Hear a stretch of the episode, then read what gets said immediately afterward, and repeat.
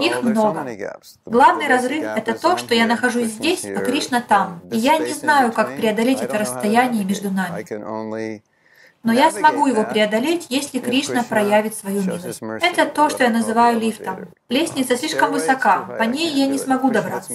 Если Кришна позволит мне подняться на лифте, то по его милости я смогу это сделать. То есть можно сказать, что это уровень, на котором я нахожусь, со всеми своими недостатками и анартками. А это према и между ними пропасть. Но также это может быть любой разрыв между вами и какой-то вашей целью. Может быть, есть анарха, и это разрыв между мной и преодолением этой анархии. Может быть, это мое стремление. Я хотел бы иметь вкус к святому имени. Может быть, есть разрыв между тем, где я нахожусь в своем служении сейчас, и где я хочу находиться. Может быть, очень много таких разрывов. Какова же причина, по которой я рассказываю об этой концепции разрыва?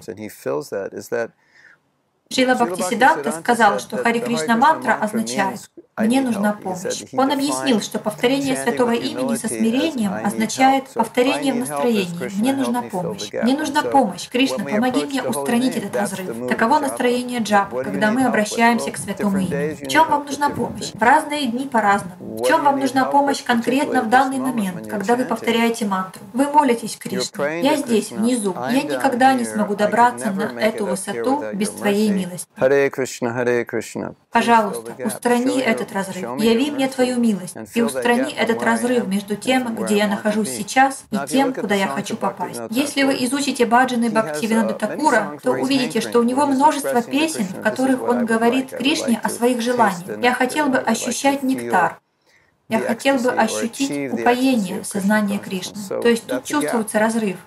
У вас может быть желание находиться на очень высоком уровне сознания Кришны. И вы можете повторять Махамантру с этим желанием. Кришна, пожалуйста, могу ли я однажды ощутить вкус святого имени? Кришна, пожалуйста, когда же святое имя растопит мое сердце? Смогу ли я когда-нибудь обрести привязанность к тебе? Смогу ли ощутить любовь к святому имени? Кришна.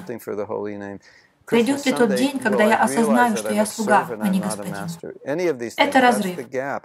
И это настроение, с которым мы обращаемся к святому имени. Но некоторые преданные повторяют джапу просто, чтобы отделаться от своих кругов. И это очень печально, потому что это не то настроение.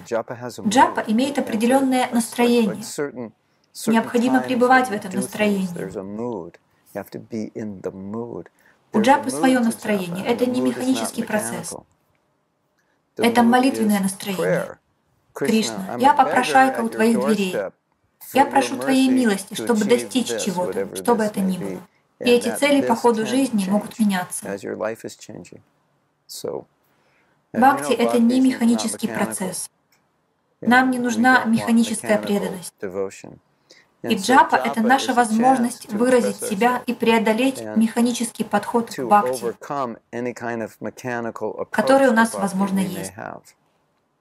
Подумайте об этом, это важно. В нашей жизни всегда есть какой-то разрыв, и только милость Кришны может его уменьшить.